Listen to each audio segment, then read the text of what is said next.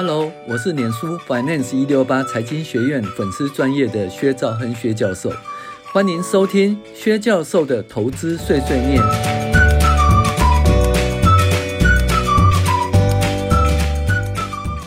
各位网友，大家好，我是薛兆亨薛教授。那我们现在来介绍二零二二年第三十一周美股回顾与重要经济指标分析。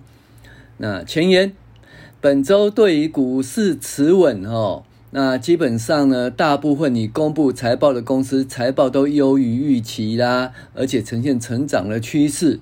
那这个就得以维持股价不对哦，就不会坠落下来。那虽然那个裴洛西访呃访台湾的事件哦，导致于这个地区的紧张哦，但是对于股价的影响呢，其实就因为财报还不错，那就冲销这个的影响。好，其次呢，对于通膨呢，由于七月份的油价及粮食价格已经下滑哈，所以我们预计七月份的消费者物价指数年增率会下滑。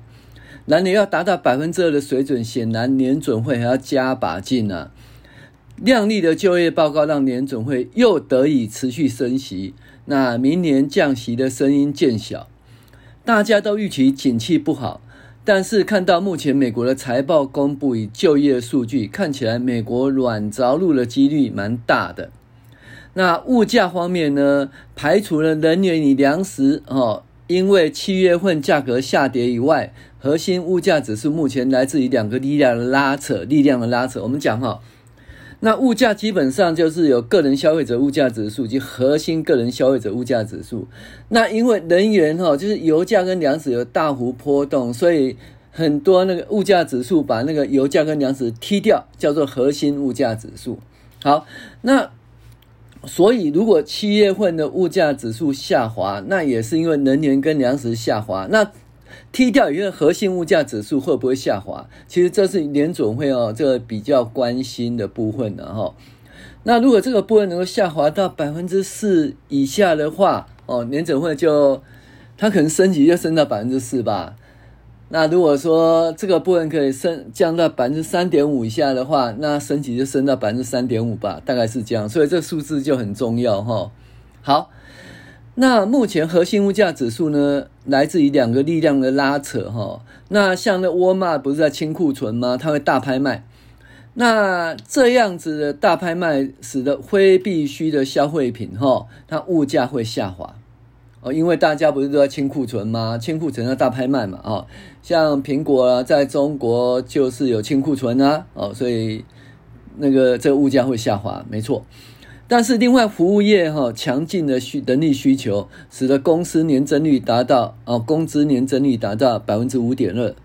那大家不是讲说，哎呀，在那个什么，在裁员啊，裁了两万人啊，裁了二十万人，哎，这就奇怪了。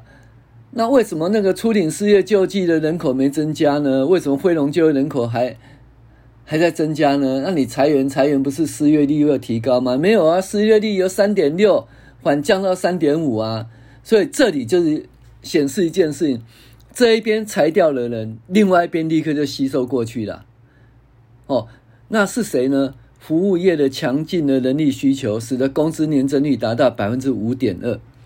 那这个部分就和物价上涨的原因呢？为什么？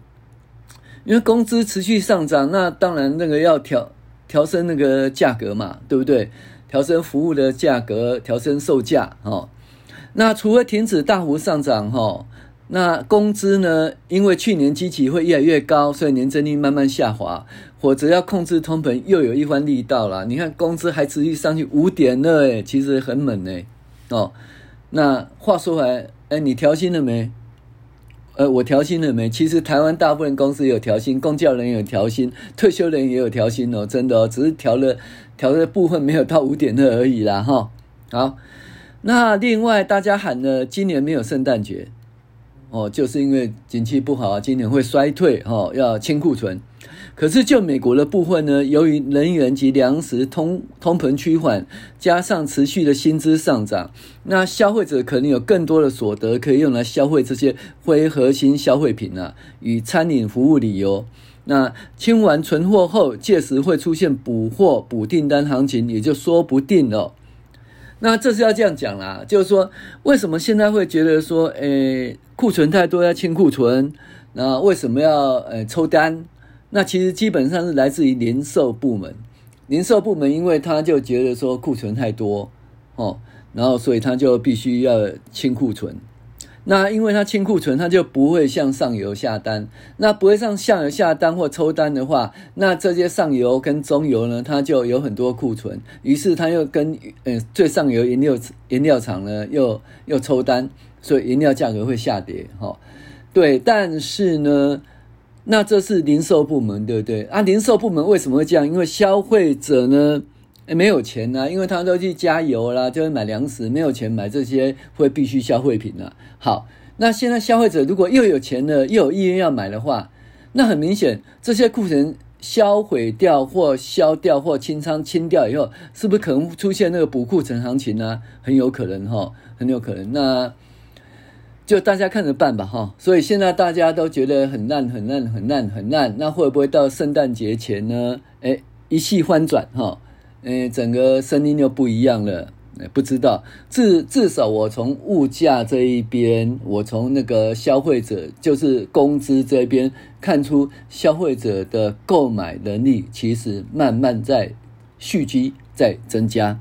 那至于说这些钱它会变成是储蓄呢，还是用来买非必需的消费品呢？大家拭目以待哦。但是欧洲跟中国的那个。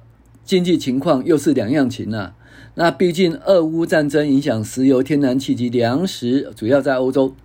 美国是第一大产油国，自己有天然气，同时也有也是粮仓。而在通膨的时候，有人因此购买力下滑而受损，但是很多通膨的受益者啊，那有人是。奖金花很多哦，那受益受益很多。那欧洲则基本上是这波能源及粮食的主要受害者啦。那停滞性通膨出现在欧洲的几率比美国大多了。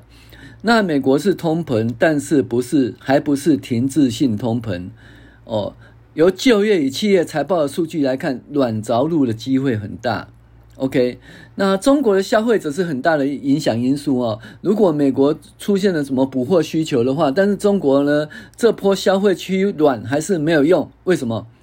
以个人电脑来讲，个人电脑需求消呃衰退，是因为疫情后在家工作及在家上课结束后，因为换机及采购需求提前发生后，导致下次的换换机要更长的时间。那这是一个结构性的因素哈。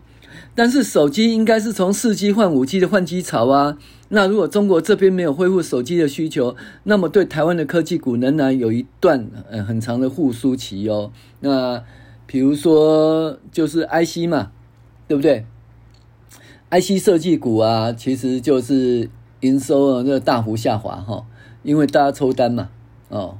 或者存货库存很多，那为什么会大家抽单存货库很库存很多？因为呃手机买的不多啊。你看苹果对于 iPhone 十四呢，它基本上销售也不太乐观哈。然后三星呢，其实也不太乐观，大家都不太乐观哦，所以当然就会呃抽单或者嗯停止下单。但是这样子的话，基本上你不太乐观，是指消费者不买。啊，万一消费者想买了，你怎么办啊？你立刻要追加订单哦，那你你就要紧急插单啊，然后要加班啊，那东西也是很有可能的哈。在美国来看，我觉得有可能，可是在中国来看，我不知道哦，因为。手机呢，四 G 换五 G 的需求换机潮到底是怎样？哈，这就是看中国来看了哈。其实对台湾与全球的科技股影响还是蛮大的哈，因为毕竟是第二大经济体了哈。另外，有关清库存、订单趋缓，基本上是来自于下游的零售业。那下游的零售业如果因为清仓大拍卖得以清掉库存，或者一次性。销毁或者一次性的认列存货跌价损失，那么一次性的大清洗以后，很快恢复正常哦。那今年到底有没有圣诞节？大家看着办吧，哈。好，那每周六的美股及重要经济指标一周回顾的文字档会公布在我们的第一批订阅专户中。喜欢订阅呃文阅读文字档的朋友，欢迎订阅我们的 Dream Player 的专栏。那热火五线谱官网自二零一六年四月以来，已经持续免费公益操作六年，超过六年以上。那如果乐活五线谱官网帮到你的忙，或者你喜欢我们的 Podcast 的节目，你可以选择一次性的赞助哦，就是订阅一个月的专栏文章，每个月只要二九九元，或者选择持续性的赞助啊，持续订阅我们的专栏文章，让官网可以持续运作，帮到更多的网友。好，我们再来讲那个数数据的追踪。股价指数呢，本周 S&P 五百指数八月五号收盘维持在四千点以上哦，那是四一四五点一九，比上周的四一三零点二九涨了百了百分之零点三六。那连续八天站上季线以上，而且季线已经止弯哦，就上上上弯了，止跌上弯哦。那从底部呢，三六三六点八七回升到现在也有十三点九七哈，有一点打底完成要反弹的味道。那自己说是不是空头结束？也要变成多头，也要占百分之二十以上了哈。所以目前其实就是诶打底反弹的味道这样子而已。那目前十年呃，目前十年期的公债殖利率呢，上周是二由二六二点六四二哦止跌回升啊，回到二点八四零，涨幅达七点四九。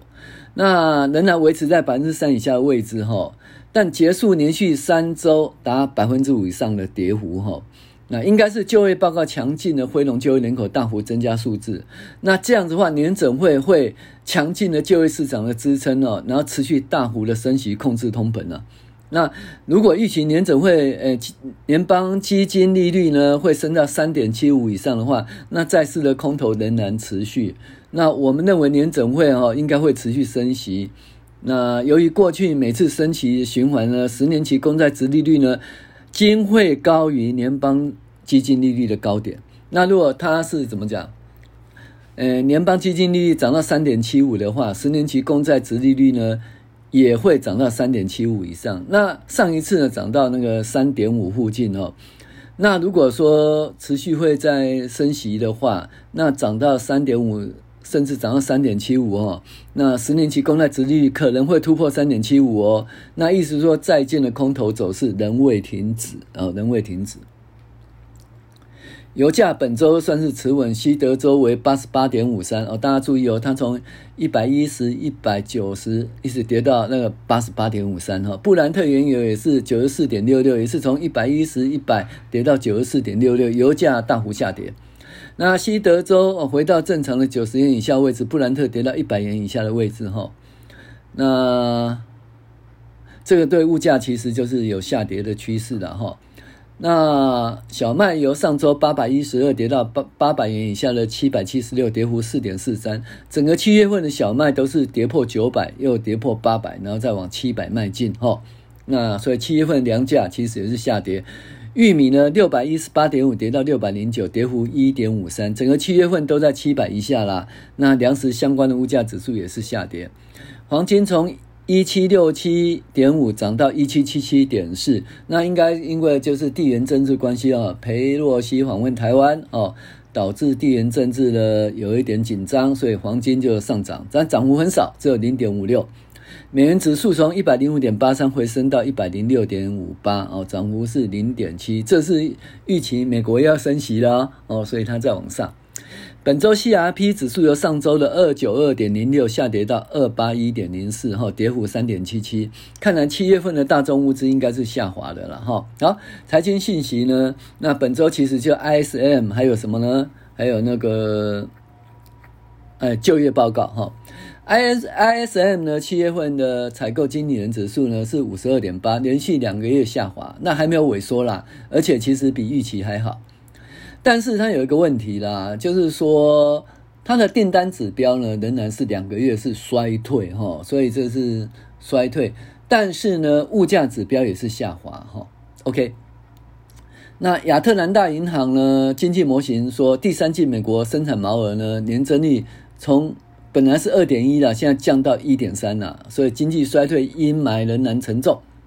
好，那有关石油、粮食与通膨就不用讲。尽管说年准会升息的之路可以漫可能漫长，但是全全球通膨压力呢已经喘口气了。那乌克兰呢，它的船呢从那个敖德萨港出发了，哦，那所以呢，这是那个黑海协定以后呢，首见乌克兰谷物顺利出口，那所以粮价下滑。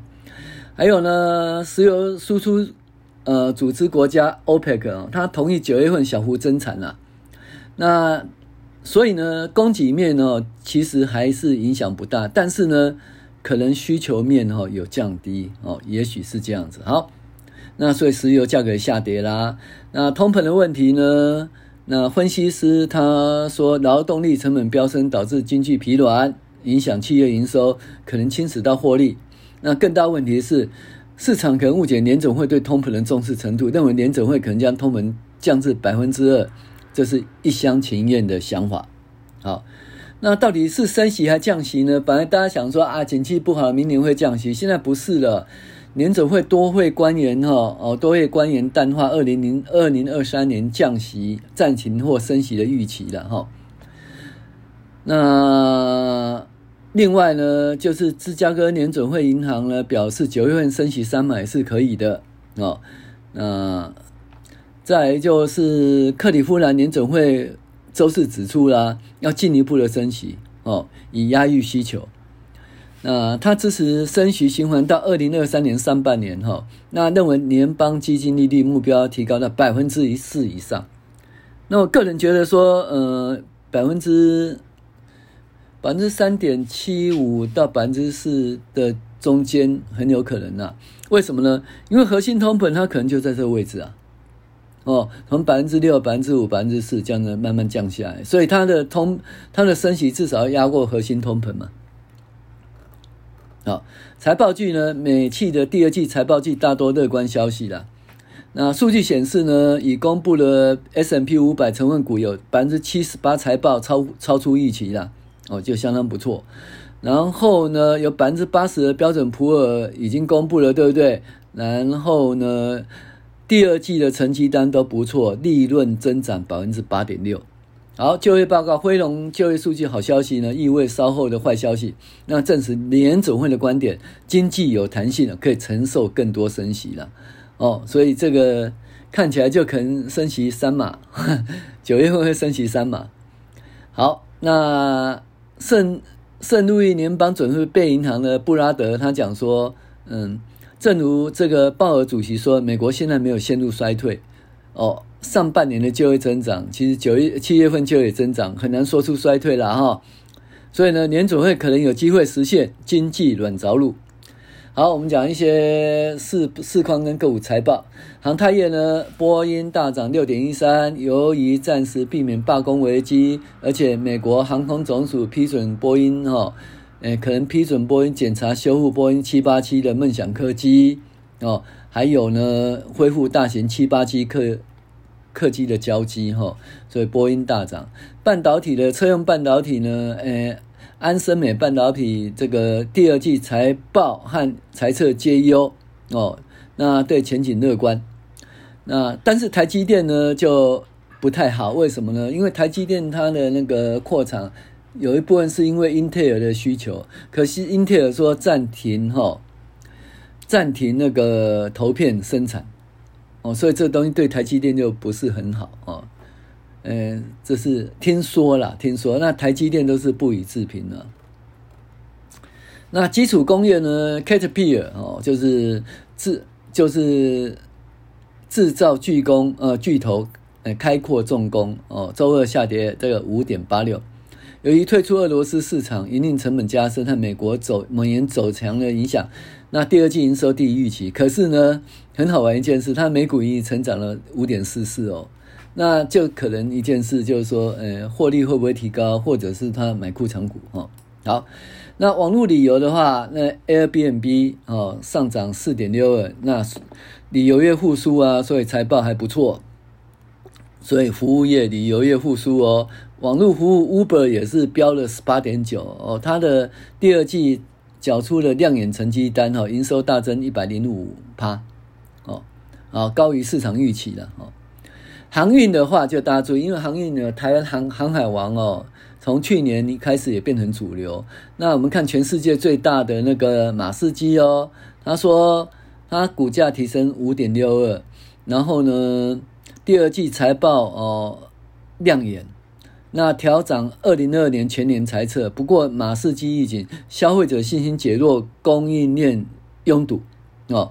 二零二二年全全球哦全国货柜需求将降温，那今年会降温了，啊。OK，那这个降温的话要怎么看？你看降温，然后就股价就应该大砍大砍大砍。也不是的，因为毕竟赚了一年半了哈。那这一年半呢，其实就很多留在公司里面，也就是说，这些钱会使公司的净值提高哈。那所以呢，意思说现在的股价跟以前股价不一样，现在股价是因为吃得饱饱哈，撑了一年半留在公司里面。那过去是没有吃得饱饱了，所以。你不能说要回回复过去的股价，你要把最近这一年半所赚到的钱还是要加进去哈，不要想说不好不好就一直就一直砍哦，净值这件事情要注意。好，生计的话，莫德纳因为就第三季、第二季需求很高哦，所以它就是营收、获利都大幅成长。那星巴克呢也不错，星巴克呢营收优于预期，所以美国消费其实也不错。然后。这些金融、网络金融啊，像 PayPal 啊，它第二季财报高于预期，上修上修全年财测，还有什么？美国运通也是都表现得很不错啊。意思就是说，除了 Walmart 哦，这个实体的零售以外哦，这些信用卡消费啊，网络支付都很不错，而且像 Amazon、亚马逊也不错。那你说美国真的是很差吗？哦，这个东西就是很暧昧就对了。是一个结构性的改变，还是真的是很差？Walmart 哦，那 Walmart 清完库存以后会怎样？我们拭目以待就对了。好，食品的话，超越肉类哦，就是它的第二季亏损高于预期，销售疲弱。这就讲说哈，你不要以为说一个前景啊很不错，你就给它全部都压下去哈。其实那个只是一个梦想啊，一个梦想。那到底它真的会不会主导哈？变成主流也不知道，像那个超越肉业就是这件，呃，超越肉类就是这件事情。我想要去吃这个人造肉，想要去吃人造肉，想到现在已经多久了，我都还没去吃哦。好，再来呢，太阳能设备哈，因为美国可能会重新补助哈，所以太阳能设备股会飙升。休闲的话就是 AMC 的那个电影院哦，那。其实它营收还真的是很不错，可是成本飙升，成本飙升我们都知道嘛哈，因为它的人工成本就是 Y O Y 成长了五点二趴嘛，所以成本飙升哦，所以亏损超过预期哈。OK，好，那重要经济指标哦，I S M 制造业指数告知订单突然疲弱，呃，订单仍然疲弱，但是物价下滑的趋势。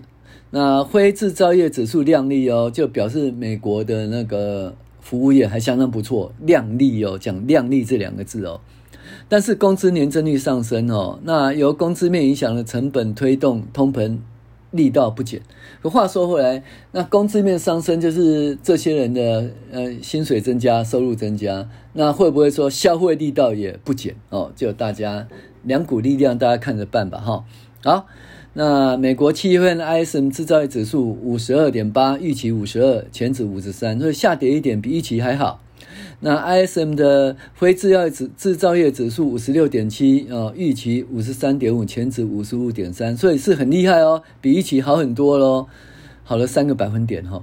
那耐久材订单呃修正值报成长百分之二，呃工厂订单月报呃成长百分之二，就很奇怪，美国的。资本支出好像还蛮高的哈，哎，那上周初领失业救济二十六万啊，预期二十五点九，前值二十五点四，二十六万是慢慢增加了哈，到了增加到三十万以上，我们就会持续注意这个数字哈。好，那七月非农就业人口增加五十二点八万人，预期二十五万人哦，前值三九点八，非农就业人口相当不错，失业率呢三点五，预期三点六，前值三点六，失业率下滑，就业人口增加。那七月份平均每工每小时工资增加五点二，预期四点九，前值五点二。哇，那连续的工资增加五点二哈，那基本上就是因为受薪者口袋满满的那当然，因为这样的话，你的成本就增加，所以呢，核心通膨还是居高不不下。但是话说回来，就是口袋满满呢，那消费的力道也增加了哈。所以未来怎么走呢？但美国这样看起来不太像是停滞性通膨了，通膨是通膨没错了。呃，目前看起来的话，就是软着陆的几率蛮大。但是欧洲这边就比较不好。那中国这边，我们希望它能够。